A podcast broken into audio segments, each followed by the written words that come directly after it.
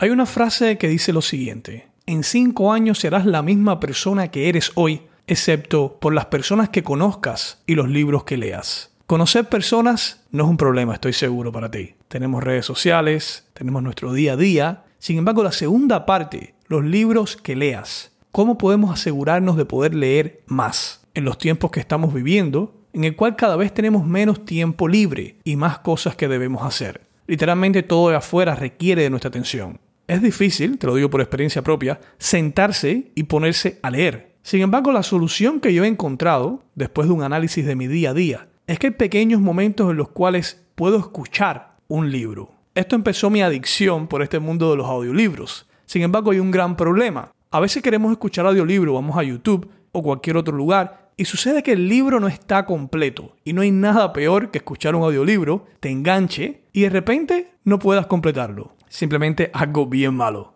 Y si te ha pasado, sabrás de lo que estoy hablando. Bien, pues hoy te quiero presentar la solución. Si vas a la página web audiolibroscompletos.com, y de hecho te voy a poner un enlace aquí abajo en las notas del show, vas a poder utilizar la misma aplicación que yo uso, Audible. Esta aplicación es magnífica, de hecho es la mejor para poder escuchar audiolibros completos. Y lo que te invito a que hagas es que vayas a la página web audiolibroscompletos.com y que trates esta aplicación. Te va a funcionar en Android, en iPhone, cualquier dispositivo que tengas. La aplicación es de pago, pero tiene un periodo de pruebas de 30 días. En estos 30 días vas a poder escuchar tu audiolibro. Si no te gusta, puedes cambiarlo. Y de hecho, si no quieres seguir con ellos, aunque es algo que te recomiendo, pero digamos que no quieres seguir con ellos, no puedes seguir con ellos. Lo único que tienes que hacer es cancelar tu membresía. Y lo magnífico de esto es que ellos te permiten quedarte con este libro que obtuviste gratis. Así que no tienes nada que perder. Ve ahora mismo audiolibroscompletos.com para que intentes Audible por 30 días y ponte a escuchar tu libro completo ahora mismo. Sigamos con el episodio de hoy.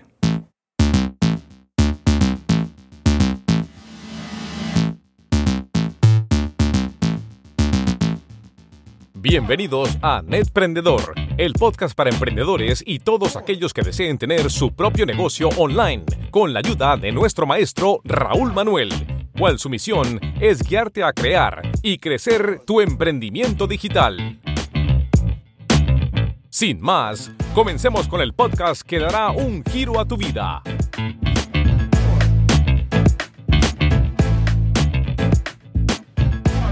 Hola José Luis, gracias por estar aquí con nosotros hoy. ¿Cómo estás? Todo bien Raúl, ante todo muchas gracias por invitarme a, tu programa y bueno, pues para aquí compartir con, con, tu audiencia y bueno, pues intercambiar conocimientos y compartir experiencias, ¿no? Perfecto, me encanta, el placer es mío. Estaba viendo, leyendo un poco tus páginas web, después vamos a darle contacto para que las personas puedan verlo, y veo que dominas varios temas, veo Facebook Ads, eh, Instagram, WhatsApp, Google Ads, diferentes temas de marketing digital. ¿Tienes alguno de estos temas que te guste más o que domines más que los otros? Claro, yo en realidad, mira, cabe destacar que has mencionado justo unos puntos importantes. Yo más que todo lo que veo es lo que es la publicidad pagada, o sea, más que todo en eso es lo que me centro, ¿no? Principalmente en lo que son productos de Facebook, que es la parte de, de Facebook Ads. Sabes que Facebook es dueño de Instagram y WhatsApp, o sea, son la misma plataforma, la misma empresa en realidad. Y cada plataforma tiene su propio sistema publicitario, ¿no? Pero todos se controlan desde el mismo Facebook, ¿no? El mismo emisor de anuncios de Facebook permite eh, controlar todo eso. Entonces yo más que todo me enfoco en lo que es la publicidad pagada, principalmente en lo que son productos de Facebook, pero también en lo que es publicidad pagada de Google, que es la parte de Google Ads, ¿no? Donde entra pues la parte de la, red de búsqueda, la red display, pero yo, o sea, si podemos resumir todo esto, yo me centro específicamente en lo que es la publicidad pagada. Por supuesto que hay algunos pues este, empresas que asesoro que doy algunos planes complementarios, ponte de analítica web o de marketing de contenidos, o sea, ¿no? Porque al final es toda una estrategia, ¿no? Pero principalmente digamos que yo diría que mi punta de lanza, o sea, lo que a mí me diferencia es lo que es la parte de publicidad pagada. He tratado de centrarme más en eso porque tú sabes que lo que es el marketing digital es bastante amplio, ¿no? Y, son, todo es importante, o sea, toda la parte, yo pienso que toda empresa tiene que tener una estrategia completa en marketing digital y dentro de ese marketing digital la parte de publicidad pagada o PPC como dicen algunos, que comprende todas esas herramientas, eh, es una parte fundamental, ¿no? Yo me centro específicamente en eso, por eso es que la mayoría de contenidos generalmente van por ese tema, ¿no? Qué bien, qué bien. Y hablando, hablando del mismo tema este que estás trayendo, ¿qué tú le recomiendas, en tu caso personal, qué tú le recomendarías a un emprendedor digital que estuviera empezando, eh, que vaya o que empiece con lo que viene siendo contenido orgánico y luego empezar a hacer anuncios, o que desde un principio ya empiece ya a promover con anuncios cualquier producto o servicio que él tenga? Claro, lo que pasa es que, eh, ¿qué es lo que sucede, no? Que se, escucha mucho este mito que, bueno, ya yo me creo pues una cuenta de Facebook, una página de seguidores, me cuenta en Instagram. O sea, el trabajo orgánico es importante. O sea, yo siempre recomiendo combinar la parte orgánica con la parte pagada. Pero la parte orgánica, ya sea que hagas posicionamiento web, o sea, quieras posicionarte orgánicamente en el buscador, quieras tener más visibilidad en las redes sociales, eh, es algo que toma tiempo y que generalmente los mismos algoritmos de las plataformas siempre van a tender a disminuir. Mira, yo te voy a decir, no es que parezca el futuro, pero la tendencia en cada red social es que el alcance orgánico vaya disminuyendo cada vez más. ¿Sabes por qué pasa eso? Porque al final cada plataforma, su verdadero negocio es el sistema publicitario. Siempre va a reducir el alcance orgánico de alguna u otra manera y poco a poco va a ir eh, dando facilidades en el sistema publicitario, ¿no? Entonces, yo pienso que hay que combinar las dos cosas. hay que combinar la parte orgánica, la parte de generación de contenidos, eso es algo muy importante. Yo diría que es el núcleo de todo.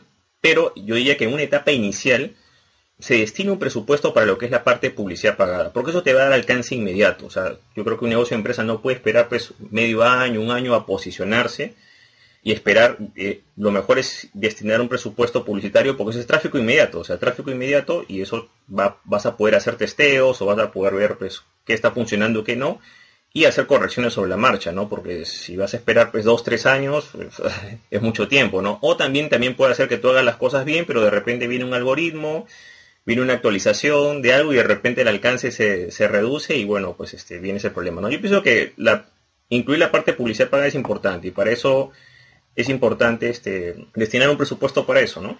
Eso ya yo o sea, aconsejo también tomarlo en cuenta como un canal eh, de tráfico inicial. Y yo pienso que eh, lo más importante es destinar un presupuesto para eso, ¿no? Eso yo creo que es lo, principal si uno está comenzando, ¿no? Entonces me dices hacer las dos cosas, o sea, que tenga una estrategia eh, orgánica y también una estrategia pagada. Exactamente, una estrategia, yo pienso que las dos cosas son, son importantes. Ahora, acá hay una diferencia, ¿no? Que la parte mira, siempre cuando sale la, parte de, emprender un negocio, todo eso, hay muchas tareas que quizás a veces el emprendedor las quiere hacer él mismo, ¿no? O sea, quiere hacer todo, y a todos nos ha pasado, ¿no? Que comenzamos haciendo todo, pues bueno, ya hago el diseño, hago la página web, hago todo eso. Poco a poco comienza uno a delegar cosas, ¿no? Pero ¿qué es lo que sucede con la mira, hay bastantes áreas, ¿no? La parte de email marketing, la parte de diseño web, la parte de SEO, que es diferente a la parte de PPC, ¿no? Porque PPC es pagado, SEO ya es posible. Entonces, ¿pero qué pasa?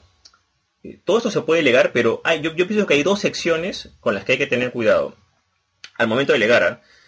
Es la parte publicidad pagada y la parte de SEO, bueno, no, no, es que sea mi especialidad, pero me refiero por las normas, ¿no? ¿Por qué? Porque tanto en, en, publicidad pagada, yo te hablo, por ejemplo, en el caso de Facebook, que es lo que más trabajo, es muy estricto Facebook. O sea, por ejemplo, tú en Facebook haces una campaña de anuncios, ¿no? ¿Y qué es lo que sucede? Que muchas personas crean una campaña de anuncios, pero ¿sabes cuál es el problema? Que no, se, no, no conocen las normas de la, de, la plataforma publicitaria. Entonces crean su campaña. Si es un negocio que no tiene ningún tipo de restricción, un negocio así normal, digamos, no va a tener problema. Pero si es un negocio relacionado, te doy un ejemplo, ¿no? Marcas comerciales, marcas de, reconocidas de ropa y zapatos, o por ejemplo criptomonedas, o multinivel, eh, o hay productos médicos, hay un montón de rubros que tienen reglas muy estrictas. Entonces, si tú no las lees bien y de repente te mandas a hacer anuncios eh, pagados, la cuenta publicitaria que tú has creado te la cierran. Y el problema de Facebook es que te la cierra para siempre. O sea, no es que mira, yo me equivoqué y tampoco te avisa. De repente tú, cuenta cerrada. Por ese detalle yo pienso que ahí sí la parte de publicidad pagada hay que, bueno, uno puede autocapacitarse, puede eh, asesorarse, pero digamos que yo diría siempre digo que la parte de ensayo y error en esa área específica yo creo que hay que tener un poco de cuidado porque es un es, permanente, ¿no? Esto también pasa mucho también con lo que es la parte de SEO. Por ejemplo, la parte de SEO, la parte de Google, eh, eso también ha ido cambiando y ahora hay algunas eh, estrategias SEO que de repente tienen penalizaciones permanentes, o sea, te penalizan la página y tienes que cambiar de dominio porque ya no vas a tener orgánico con esa página porque hiciste un, cumpliste unas normas, ¿no? Esto pasa cuando a veces una empresa contrata una agencia de SEO que quizás no está actualizada o utiliza técnicas, digamos, eh, eh, sombrero negro o black hat, que son, o sea, como prohibidas. Entonces, uno tiene que ser más o menos con quién está trabajando en este aspecto, ¿no? Pero, ¿por qué hago esta comparación de SEO con la parte de PPC? Porque en los dos aspectos, la sanción, ya sea por parte de Google o ya sea por parte de Facebook, es definitiva. O sea, ellos no te van a decir, mira, que hiciste esto, hiciste esta, esta estrategia prohibida, incumpliste esta norma. No, de te cierran ¿Sabes por qué? Porque hay tal cantidad de... Vamos a poner el caso de Facebook, ¿no? Facebook tiene 2 millones de anunciantes ¿ah? a nivel global. 2 millones de anunciantes, o sea, 2 millones de personas que presentan anuncios. Y el personal que atiende esos anuncios, los revisa, son más o menos de 5.000 hasta 10.000 personas máximo. Entonces, si te das cuenta, si sacas números, no da abasto para que revisen todo, ¿no? ¿Qué es lo que han hecho ellos? Han tenido que utilizar este sistema que es que apenas ven una serie de infracciones, simplemente cancelan la cuenta sin ningún tipo de feedback y solamente dan un trato, digamos, personalizado, como que dan una advertencia o, son un poco más flexibles con anunciantes grandes. Entiendes un anunciante grande para Facebook, una empresa o negocio que gasta más de 10 mil dólares al mes en publicidad, ¿no? Entonces, como es lógico, muchos emprendedores en la etapa inicial no van a contar con este presupuesto. Entonces, lo más sencillo simplemente es conocer las normas, o capacitarse un poco más en el tema y ahí comenzar a utilizar los anuncios. Yo diría que casi en todo aplica el ensayo y error, pero yo diría que en la parte, al menos de mi experiencia, con la parte de anuncios o publicidad paga hay que tener bastante cuidado, porque el problema es que las sanciones son permanentes y, por ejemplo, en mi caso, ¿no? a veces me contactan y me contactan con cuentas sancionadas, o sea, me contactan cuando ya es tarde, ¿no? Oye, mira, me cerraron la cuenta publicitaria, ¿qué hago? ¿Y qué se hace en ese caso? Digamos que te pasara algo si hay alguna solución. La cuenta publicitaria, mira, cuando a una persona le cierran la cuenta publicitaria, acá hay un, consejo muy importante, ¿no? El primer consejo cuando te cierran la cuenta publicitaria es que tienes que saber que algo estás haciendo mal, ¿no? O sea, tienes que parar, ¿no? Entonces, ¿qué pasa? Cuando la gente le cierran la cuenta publicitaria, te hablo, de Facebook específicamente, que es el caso más común por el que me contactan y siempre... Entonces, lo primero que yo recomiendo al emprendedor o al anunciante o a la agencia que está haciendo esto, tiene que detenerse. Porque el impulso inicial es reclamar ese anuncio, ¿no? O volverlo a presentar otra vez. ¿Qué es lo que sucede? Cuando se hace este tipo de acción, Facebook puede ser más drástico todavía. O sea, puede decir, ah, esta persona, o sea, le estoy dando un feedback negativo, o sea, bien fuerte, y no hace caso, entonces la sanción aumenta. Por ejemplo, vamos a poner, vamos de los suavecitos hasta lo más grave, ¿no? Una sanción suave puede ser que te rechazan un anuncio. Si te rechazan ese anuncio, la solución es no ir por ahí, tienes que irte por otro lado. Bueno, crearás, utilizarás otra imagen, otro texto, repasa las normas, tú mismo trata de ver qué normas no cumpliste y vas por otro camino. ¿qué pasa? Que la gente dice, no, yo no he cumplido ninguna norma. Vuelve a presentar el anuncio, entonces en la segunda acción a veces Facebook ya cierra la cuenta publicitaria. La cierra de frente. Entonces la gente después dice, no, voy a hacerle juicio a Facebook, que no es posible. Y entra en un ciclo, te das cuenta de que, que no es productivo, ¿no? Y pierdes tiempo y todo eso, ¿no? Entonces, este, quiere apelar el anuncio. ¿Y qué pasa? no se capacita, ahora vamos a poner otro tema, ¿no? Te cierran la cuenta publicitaria. Ok. Igual, tienes que parar lo que estás haciendo, tienes que leer las normas, tú mismo determinar, puede ser tú mismo mediante una asesoría, cualquiera de los eh, sistemas son válidos, ¿no? Determinar eh, qué, qué, normas incumpliste, ¿no?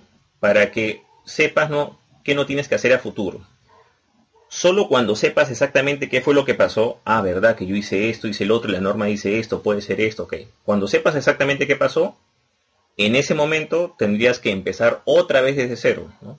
Tienes que crear otra cuenta publicitaria, con otra página, con otra tarjeta, con otra fuente de pago, o sea, todo, todo empezar desde cero como te digo, aquí el, principal, la principal solución es ir antes del, del, cierre de la cuenta. O sea, después del cierre en realidad no hay solución. ¿ah? O sea, cuando te cierran la cuenta ya te la cerraron para siempre.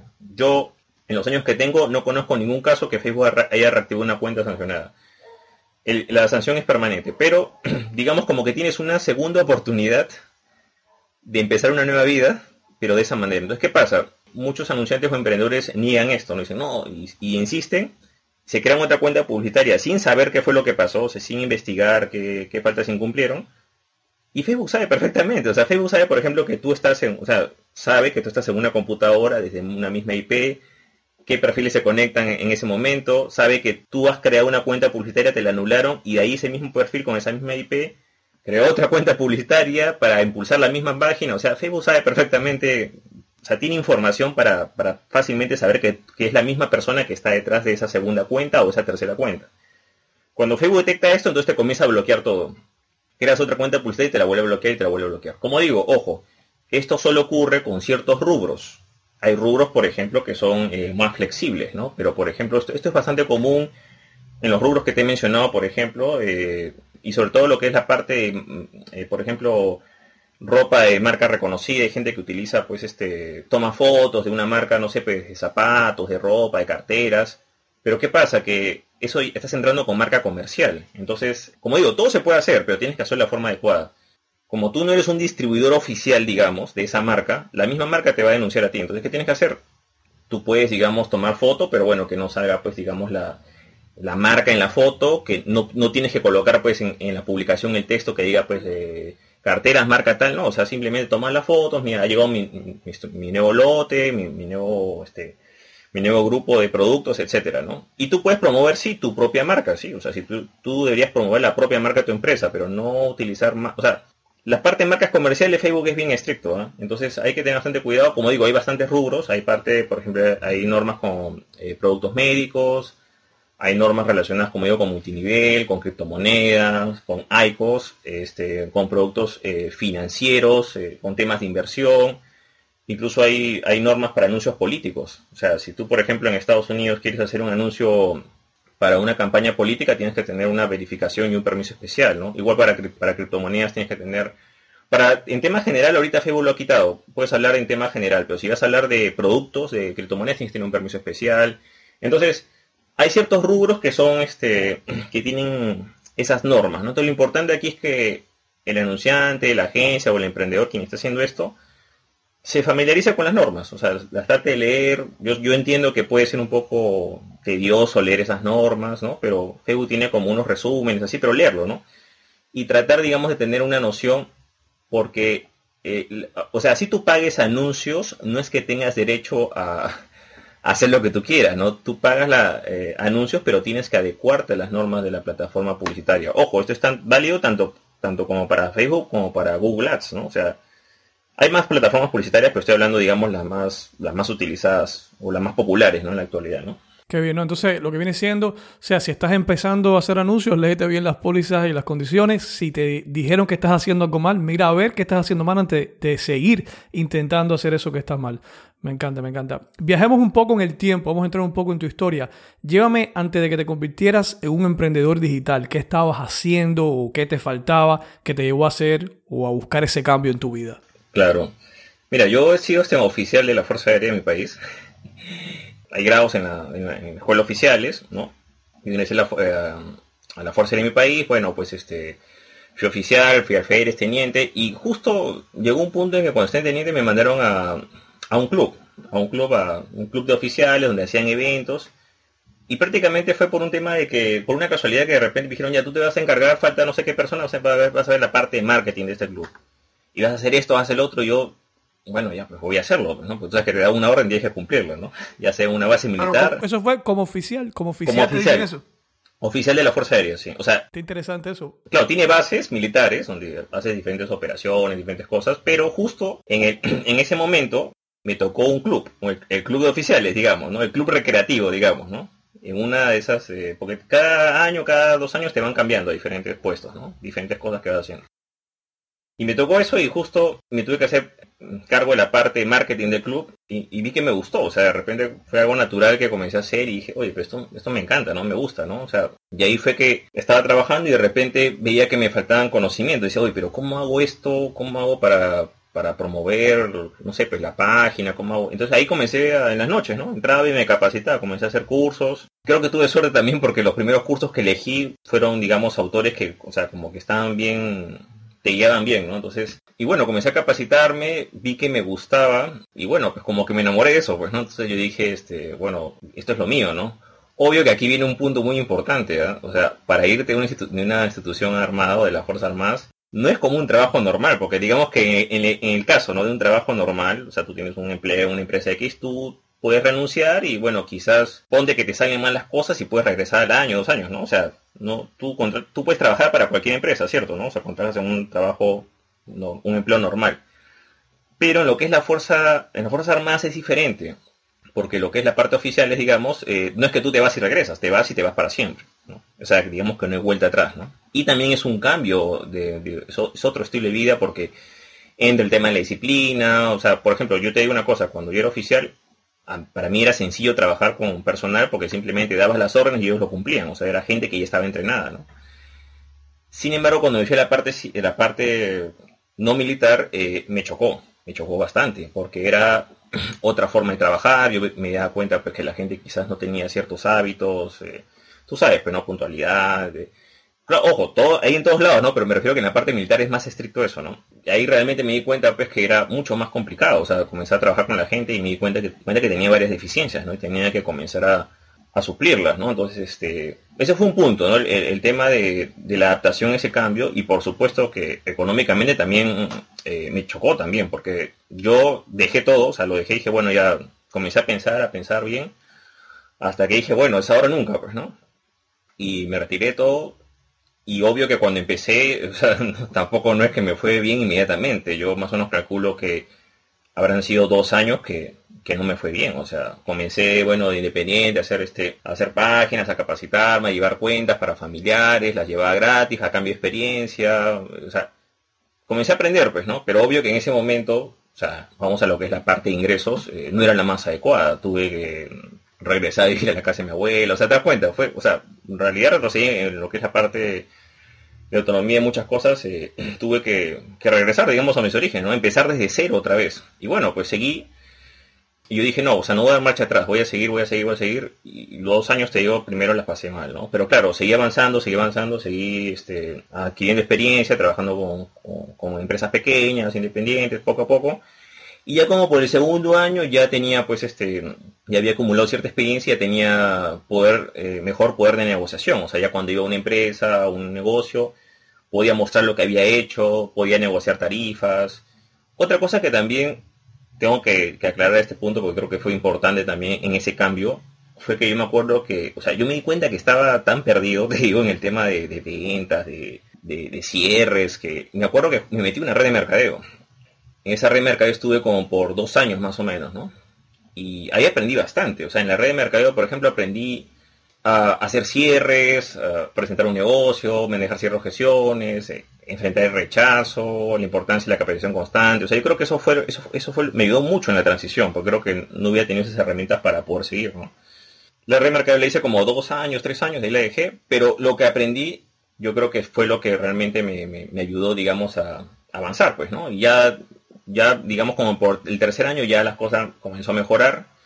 Y bueno, comenzó a mejorar, comenzó a mejorar y dije, bueno, voy a agarrar un, veía que siempre, siempre generalmente me contactaban por Facebook, al final, mira, por, por anuncio de Facebook, o sea, la misma gente iba pidiendo eso, pues dije, bueno, voy por este lado porque veo que por este lado eh, puedo ver marketing digital en general, sí, yo veo también la parte de marketing digital para varias empresas, pero quise especializarme más en esa área, ¿no? Más que todo para diferenciarme y todo eso.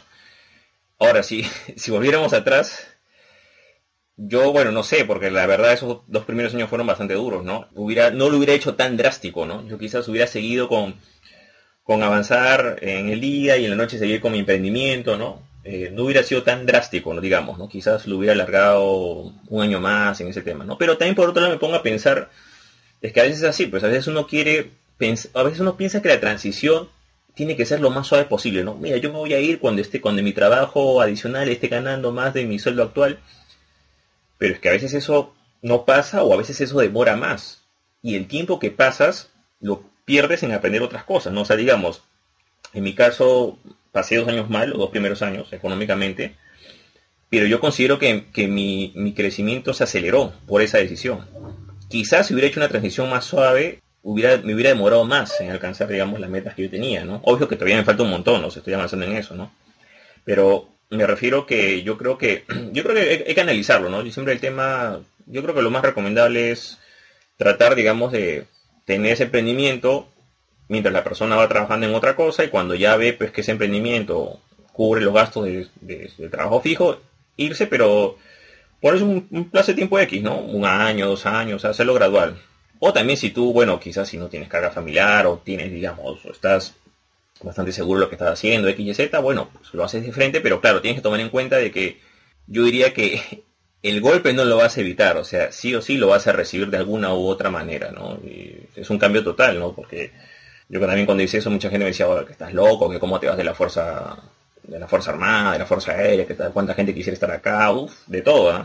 Tuve que cambiar amistades, fueron muchas cosas, ¿sabes? En realidad, pero sí, o sea, yo, yo pienso que eh, simplemente depende de cómo se llama, entender que es un proceso y que bueno, pues poco a poco hay que ir este, aprendiendo y capacitándose y ir mejorando, ¿no? Entonces, es algo que nunca termina, ¿no? Porque eso siempre tiene que ser constante, ¿no? Pero yo creo que lo más, lo más difícil, digamos, es, yo digo, ¿no? Quizás es, como dice Kiyosaki, ¿no? El cuadrante eh, empleado, empleado, dueño de negocio, inversionista. Yo pienso que el cambio de cuadrante de empleado a autoempleado, porque vamos, es la primera parte, digamos, el primer paso, sí es, digamos, como que el más, este, eh, puede ser bastante complicado si la persona es muy arraigada, digamos, a lo que es su puesto de trabajo o profesión, yo pienso que, o sea, siempre hay muchos caminos para llegar a una misma meta, ¿no? O sea, no necesariamente tiene que ser como, como te lo indican, sino que hay muchos caminos para poder llegar a lo que tú quieres, ¿no? O sea, no necesariamente tiene que ser, por ejemplo, como en mi caso, que te vas, digamos, ¿no? Eh, de golpe, hay gente que se va más gradualmente, hay gente que lo mantiene y continúa con lo otro en paralelo. O sea, yo pienso que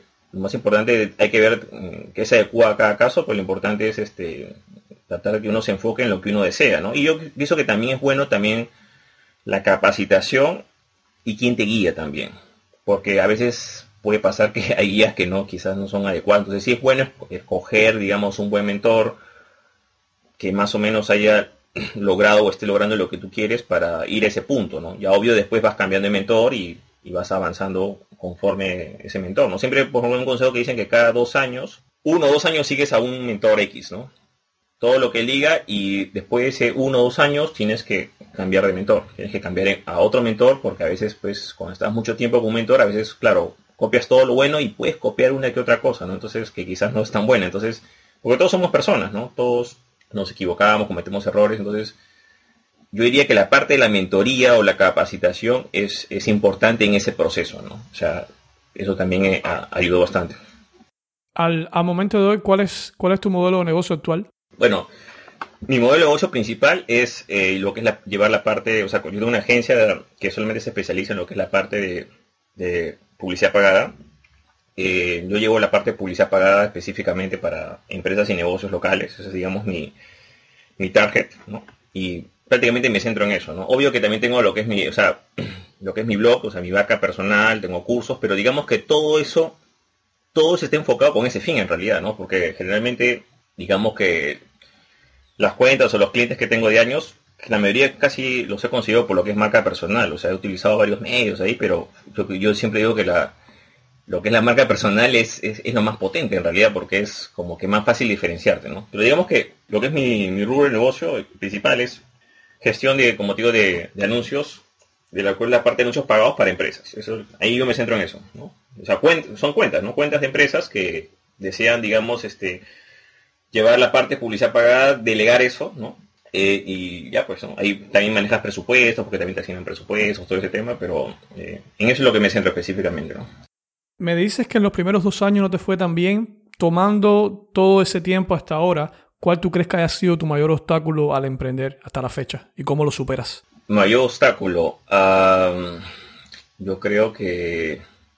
Bueno, yo, yo diría que son dos, ¿no? yo creo que lo más complicado es el tema del, de, cambiar de rubro quizás, ¿no? O sea, por ejemplo, estás haciendo una actividad antes y de repente haces otra actividad y obvio que tienes un entorno de amigos que, que bueno, algunos ya no van a ser compatibles con eso, ¿no? Hay muchos que se van a burlar de ti, van a decir que estás loco, etcétera. Entonces, ese cambio es un, choque fuerte, ¿no? ese es un primer obstáculo y yo creo que el otro obstáculo, bueno, eso algo más personal, ya desde el tema militar diría yo, es el tema de trabajar con personas y delegar, ¿no?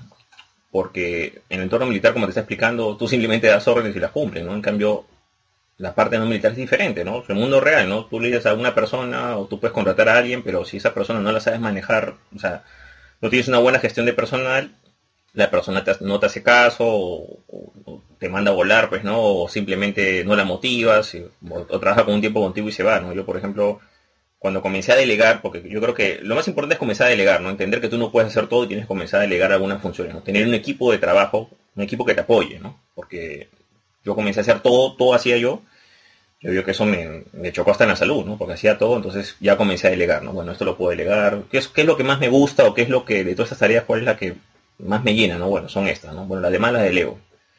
Pero cuando comencé a delegar, me faltaban habilidades para, para, para gestionar ese personal, ¿te das cuenta? ¿no? Entonces había gente que, por ejemplo, yo le exigía mucho y de repente, que bueno, ya, o sea, es que hasta ahí nomás y, y se iban, pues, ¿no? O sea, no, no, no se quedaban, o sea, indiferentemente al pago, simplemente era por un tema que no, no sabía cómo tratarlo, ¿te das cuenta? Entonces, eso también me chocó. Ese fue un obstáculo también, hasta que entendí, dije, no, bueno, tengo que cambiar la forma en cómo estoy gestionando personal, o sea, tengo que tratar de buscar otro método, no sé, pues ser, quizás no exigir tanto, no, no, no, no, no pensar que todas las personas tienen que pensar como yo, ¿no? Hay diferentes, eh, y bueno, más flexible en ese aspecto, más paciencia, y bueno, yo creo que eso, pero digamos, yo diría que esos son los principales obstáculos, ¿no? Yo diría que el entorno de amigos, en el momento del cambio, y, la, y delegar y manejar personal.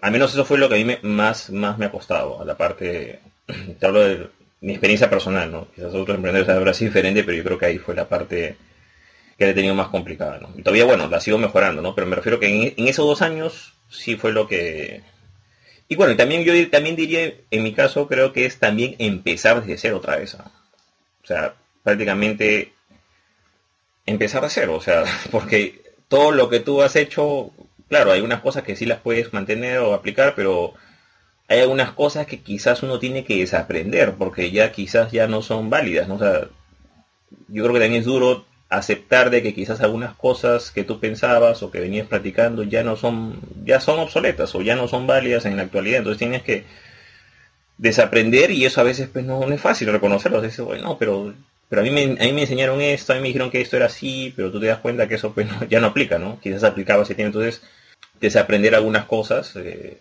porque a veces algunos programas de estudios te te forman sí pero también te te ponen piedras en, la mochila o en el morral, como le dicen, ¿no? O sea, te dan un peso que a veces no, te permiten aprender otras habilidades. Entonces yo creo que es aprender algunas cosas eh, del mundo, yo diría, corporativo o digamos este mm, universitario o militar, bueno, algunas cosas muy muy tradicionales desaprenderlas porque a veces no son algunas no son algunas sí, pues no digamos que la parte de la disciplina, administración de tiempo, sí, pero hay otras que quizás no son tan tan compatibles y hay que desaprenderlas, ¿no?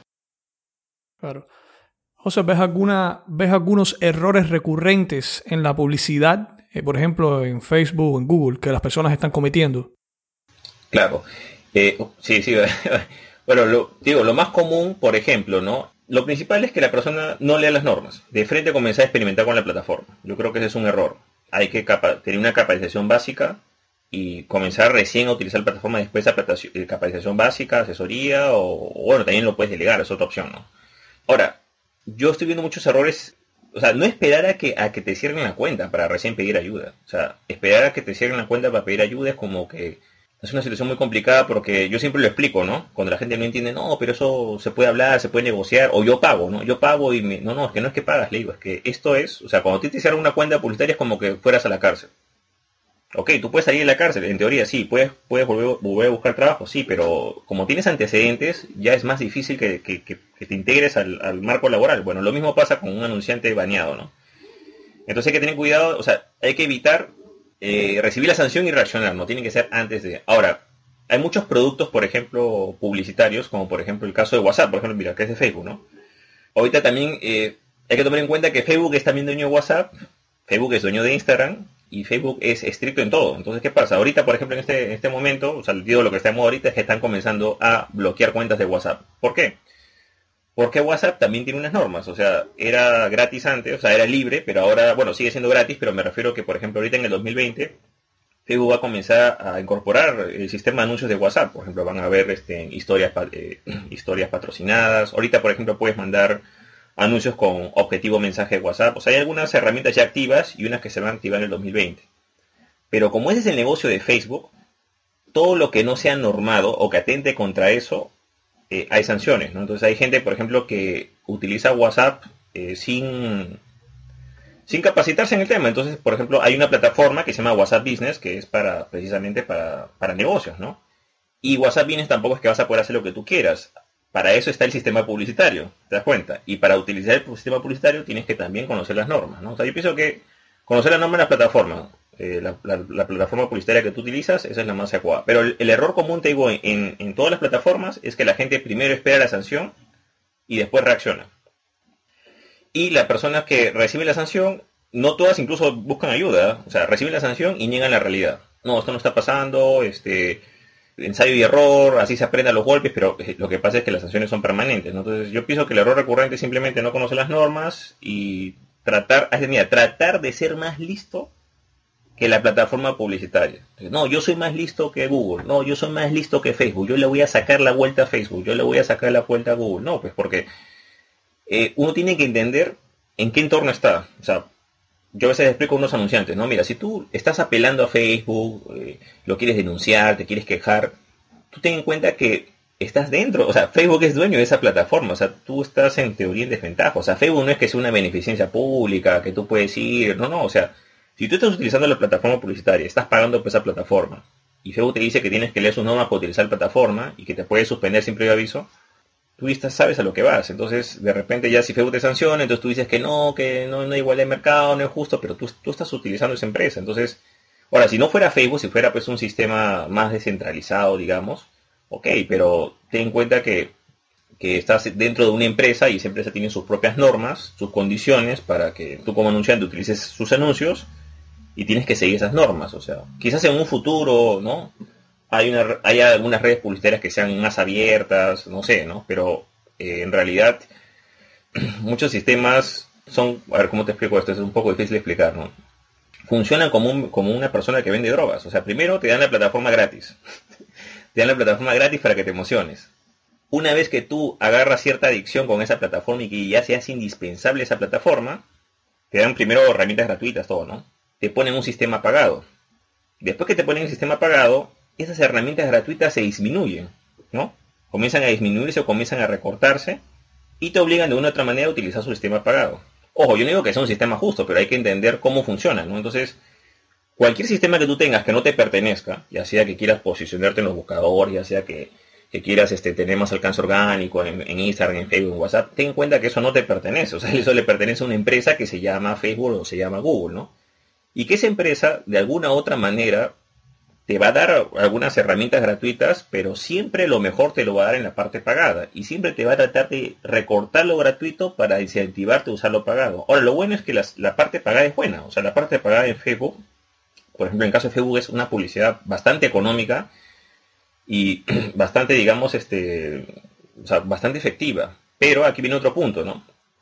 ¿Cualquier persona puede crear un anuncio en Facebook? Sí, cualquier persona lo puede hacer. Tú creas tu anuncio, gastas Ahora, que cualquier persona te puede dar un buen rendimiento en anuncios, no, ahí es otro problema. Porque ese rendimiento en anuncios depende de la experiencia del anunciante, tanto en la plataforma como en el rubro.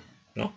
Yo, yo siempre comparo que la plataforma publicitaria es como que a ti te como que tú alquilaras un arco y una flecha. Mira, ¿sabes qué? Quiero aprender a disparar con el arco y flecha y, el negocio te dice, tome señor, aquí está su diana o su bull, como le llaman, ¿no? donde disparas la flecha Aquí está tu arco, aquí está tu flecha. ¿Ok? Pero te está dando las herramientas, pero no es que te vas, no, te, está, no te está haciendo un, tirador experto. O sea, tú por alquilar un arco y una flecha, tú no eres automáticamente un, arquero experto. O sea, tienes que ir a clases, tienes que practicar. Y si tú por casualidad no, no tienes buenos resultados, tú no puedes decir que, eso no funciona. Simplemente porque tú quizás no estás capacitado. Puedes tener una persona que te enseñe o contratas a un, profesional, te das cuenta, ¿no? Entonces yo pienso que entender el entorno, entender que es el negocio de ciertas empresas, cómo funciona y tratar de adecuarse a ese entorno, ¿no? O sea, yo digo que entender que es una herramienta alquilada, digamos, que requiere cierta capacitación y que o tú te capacitas o lo delegas, también es válido, totalmente válido, ¿no? Pero pretender que tú por pagar tienes derechos a hacer lo que tú quieras con un arco y la flecha y que automáticamente eres un tirador experto, no, no es así, ¿no? Eh, no entender el entorno de la plataforma. Hay que tomar en cuenta que uno cuando está en una plataforma publicitaria está en cierta, cierta desventaja porque uno no es dueño de esa plataforma, es una empresa X, ¿no? Que tiene ciertas normas y que si tú no las sigues, eh, simplemente vas a ser excluido de esa plataforma, ¿no? Entonces, eh, ese es un punto, ¿no? Otro punto es de que quizás el hecho que tú pagues anuncios no es que te vuelva un experto en anuncios, ¿no? O sea, como dije anteriormente, si una persona, eh, cualquiera puede hacer, por ejemplo, un, un anuncio, sí, a un anuncio cualquiera lo puede hacer, pero no todo el mundo puede hacer un anuncio que tenga buen rendimiento, es algo muy diferente, porque para tener ese buen rendimiento tiene que tener experiencia el anunciante en el uso de la plataforma y también tiene que tener experiencia en el rubro de negocio, ¿no? Eh, como dije antes, yo diría que el sistema publicitario es como un arco y una flecha, siempre lo comparo así, ¿no? Es como que tú vas y de repente alquilas un arco y una flecha, ¿ok? La plataforma publicitaria te, alquila tu arco, te alquila tu flecha y te alquila tu, diana, ¿no? Donde vas a disparar esa flecha. El hecho de que tú alquiles un arco y una flecha no te convierte en un arquero experto. O sea, tú tienes que ir a clases para aprender, para afinar tu puntería, ¿no? Entonces hay que entender eso, ¿no? No es que yo estoy pagando por anuncios, automáticamente voy a acceder a todos los beneficios de la plataforma. No, tienes que, tienes la herramienta, sí. La has alquilado, sí, pero tienes que seguir las normas y tienes que capacitarte en el tema, ¿no? Contratas a un profesor, un mentor, un arquero que te enseña a disparar, vas practicando y, y con esa guía y conociendo las normas, bueno, vas mejorando, ¿no? O también tú delegas, tú también puedes delegar y que otro arquero experto participe por ti, digamos, en esa campaña o en esa competencia.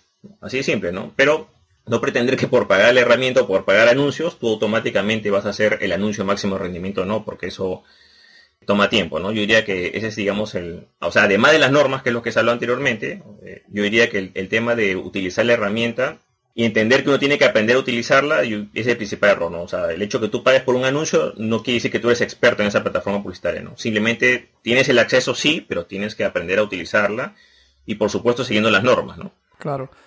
A lo Walter Mercado, ¿ves alguna tendencia así para el 2020 WhatsApp, Facebook?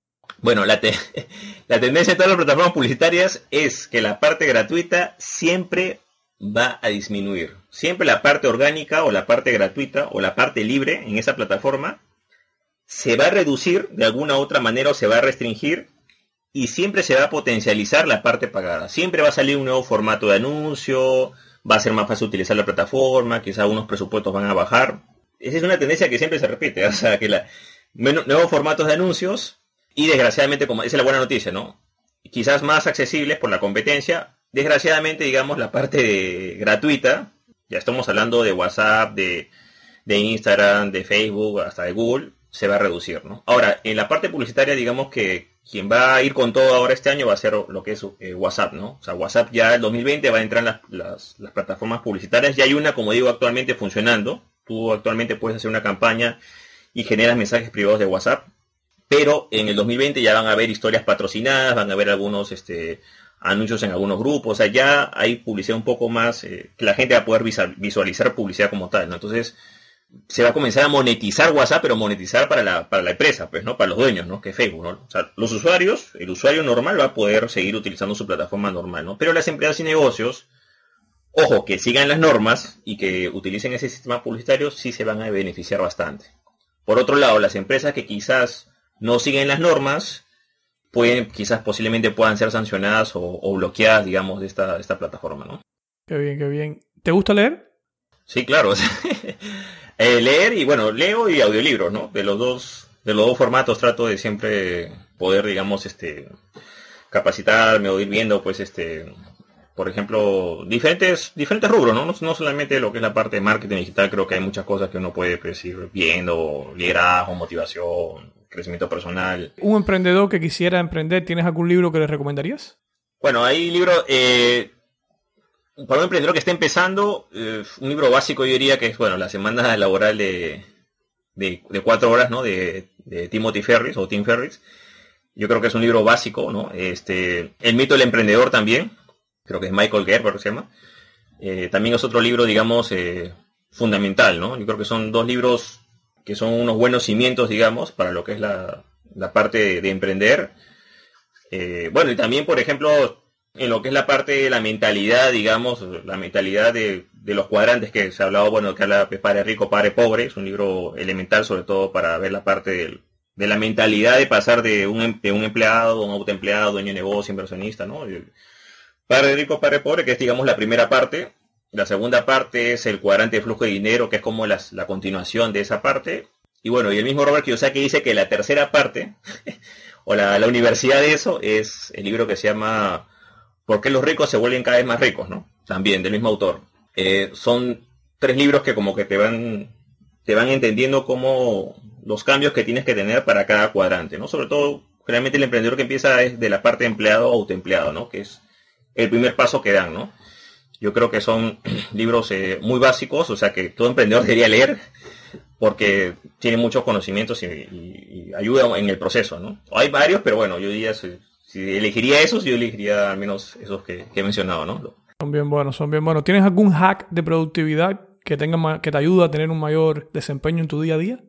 Bueno, eh, yo pienso que, por ejemplo, mira, aprovechando de ultraproductividad que hablas, eh, un buen libro, por ejemplo, es este Ultraproductividad de Isra García. Yo sí lo recomiendo, eh, porque ahí, por ejemplo, dice algo que te voy a decir ahorita, ¿no?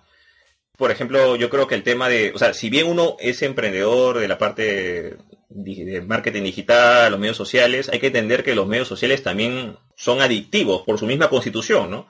Y muchas veces el uso personal te puede quitar productividad, ¿no? Entonces, eh, yo recomiendo, por ejemplo, bueno, algo que yo hago, ¿no? Yo WhatsApp lo prendo por, yo lo prendo por días. O sea, yo, por ejemplo, lo, no sé, pues miércoles y sábados, ya. Los demás días lo apago porque, ok, yo entiendo que sigue, pero, ok, tú también lo pusiste hasta para negocios y todo, pero tú tienes que tratar de, optimizar el tiempo porque a veces cuando eh, tienes muchos, muchas notificaciones, te distraes y te quita productividad, ¿no? Entonces, este, yo lo que hago al menos en WhatsApp, yo lo restringo, ¿no?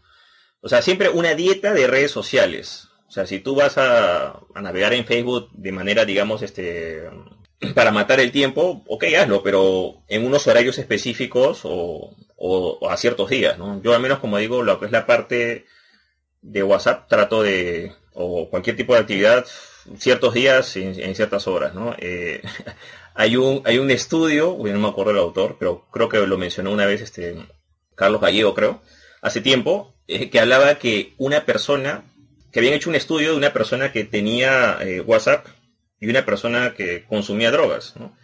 Y la persona que consumía drogas eh, era un poquito más productivo que alguien que estaba con el WhatsApp todo el día. O sea, el WhatsApp te quita enfoque, o sea, te quita, o sea, tú estás haciendo una actividad, suena el WhatsApp, te desconcentras, ¿no?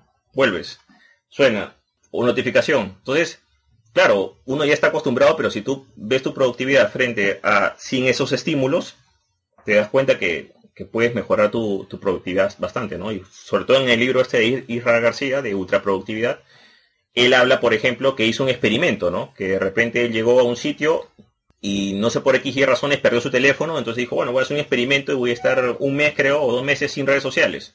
A pesar que él trabaja en redes sociales y, asesor y todo ese tema, ¿no? Y de repente cuando terminó el experimento se dio cuenta que había sido más productivo, o sea, sus ingresos habían mejorado, su productividad había mejorado, descansaba mejor, eh, estaba más atento, entonces dijo, no, esto tengo que incorporarlo. O sea, porque aquí ya yo lo he testeado y me ha funcionado, ¿no? Yo también lo leí eso y dije, no, no creo. Pero lo apliqué, y dije, bueno, voy a aplicarlo. Pues. Lo apliqué y yo creo, y eso sí me ayudó. Entonces dije, no, efectivamente, esto hay que restringirlo, ¿no? Eh, por supuesto, claro, cada caso es diferente, yo te digo, lo, en mi caso, sí, o sea, a mí me puede distraer. Por ejemplo, yo en WhatsApp no estoy en ningún grupo. Todos los grupos que me agregan, todos los grupos me salgo. No, no, no estoy en ningún grupo, grupo de familiares, amigos, amigos de colegio. Yo creo que sí hay otros canales para comunicarse, pero eso, eso hay que restringirlo bastante porque quita bastante tiempo, o sea, quita bastante enfoque, diría. Claro, uno puede decir, oye, yo puedo hacer mis cosas y en paralelo veo mi WhatsApp. Ok, puedes hacerlo, pero quizás no estás haciendo tu 100%, lo estás haciendo pues a un 50% y no te das cuenta, ¿no? Y como ya ese 50% es una constante, ya estás acostumbrado, entonces yo diría que ese es, digamos, un tip que a mí me ha funcionado bastante y que quizás a algunas personas les podría funcionar, ¿no? Qué bien, me encanta. Última pregunta, imagínate que estás arriba de un escenario, un auditorio, hay miles de personas en la audiencia escuchándote y todos ellos quisieran emprender. Te acercas al micrófono, tienes unos segundos para hablarles, ¿qué les dirías? Yo diría que emprender es, es un estilo de vida en realidad. O sea, hay muchas cosas que, que tienen que cambiar y, y, es un y es algo que tiene que ser constante, ¿no? O sea, es un aprendizaje que es hasta que te mueras, ¿no? Entonces, este pienso que que hay que entender ese estilo de vida y que simplemente hay que tratar de tener, eh, enfocarse, digamos, en, las metas finales que uno desea y tratar de que canalizar todo eso para poder llegar a ese punto, ¿no? Pero diría que tiene que ser un estilo de vida, o sea, y que hay que hacer muchos cambios y que esos cambios a veces uno siempre va a querer que sean pues suaves, ¿no? Transitorios, que no se sienta el golpe, ¿no? Pero desgraciadamente uno tiene que recibirlo, o sea, es inevitable, sí o sí lo vas a tener que recibir y mientras más rápido lo recibas, eh, mejor, ¿no? Ojo, esto aplica todo menos para, para la parte de anuncios, porque hemos hablado que tampoco no, hay ir a esa, pero en, general, digamos, en proyectos todos, sí, o sea, es mejor eh, equivocarse, pero equivocarse y corregir, ¿no? Equivocarse rápido y corregir, ¿no? Y, y seguir adelante y en lo que uno quiere, ¿no? Qué bien, me encanta. José Luis, por último, alguna, ¿cuál es la mejor manera, alguien que se haya sentido inspirado, quiera saber más de tu servicio, lo que estás haciendo, que se ponga en contacto contigo? ¿Cuál es la mejor manera? Claro, eh, bueno, puede hacerlo por mi blog personal, que es josemorenojiménez.com. Ahí pueden visitarlo y ponerse en contacto conmigo. Eh, bueno, y la página, lo que es la parte de mi agencia de PPC o de, eh, de anuncios pagados, o que es la parte de campañas de anuncios es adestra-marketing.com. Adestra con H, adestra-marketing.com. Ya sea con esa página o mi blog personal que es josemorenojiménez.com, ahí me pueden contactar y bueno, más que todas las publicaciones que, más que todo lo que más hablo es lo que es la parte marketing digital, pero más enfocada en lo que es la parte de publicidad pagada, ¿no? Me encanta, me encanta. Bueno, primero que nada quiero decirte gracias por todo lo que has compartido. ¿Alguna pregunta o algo que no te he hecho y quisieras compartir? No, no, yo creo que está, creo que se ha hablado bastante de, los puntos importantes y más bien quiero agradecerte por, por haber invitado. Yo escuché varios de tus podcasts y me parecieron muy buenos. Mira, yo incluso este me llamó la atención, ¿no? Yo por ejemplo vi un escuché un podcast tuyo de que estás entrevistando a Alex Kay, ¿no? Y fue, mira, yo he hecho varios cursos de Alex Kay, ¿no? Y en ese podcast yo escuché algunas cosas que dije, oye, pero estas no, o sea, yo esto no sabía, ¿no? O sea, eh, realmente le hiciste unas buenas preguntas y también yo creo que ahí este creando bastante valor y por ejemplo un claro ejemplo fue ese podcast que hiciste con, con Alex y otros más que realmente hay muy buena información ¿ah? información de bastante calidad que incluso no está compartida en, sus, en los cursos que ellos hacen o sea que yo realmente te felicito y bueno, pues agradezco que me hayas dado esta oportunidad de poder este, compartir juntos. ¿no? no, te agradezco a ti. De hecho, vi varios videos tuyos en los cuales vi cómo te expresaba y lo bien que lo hacías. Y dije, no, tengo que tenerlo aquí en el podcast porque sé que podías aportar y no me equivoqué en esa parte. Igualmente. No, igual, eh, igual no, igual también tienes un suscriptor para tu podcast, ¿eh? Ya lo he visto y dije, no, acá lo voy a meter en mi lista. Qué bien, todo el mundo gana. Pues nada, amigos, seguimos en contacto. Muchísimas gracias, ¿viste? Igualmente, Raúl. Cuídate, saludos y estamos en contacto. Hasta luego. Gracias por acompañarnos en este episodio de Netprendedor. Es un honor ser parte de tu formación hacia el éxito online. Si deseas ser parte de nuestra academia exclusiva para emprendedores, donde te enseñamos y apoyamos en tu transformación, visita netprendedor.com.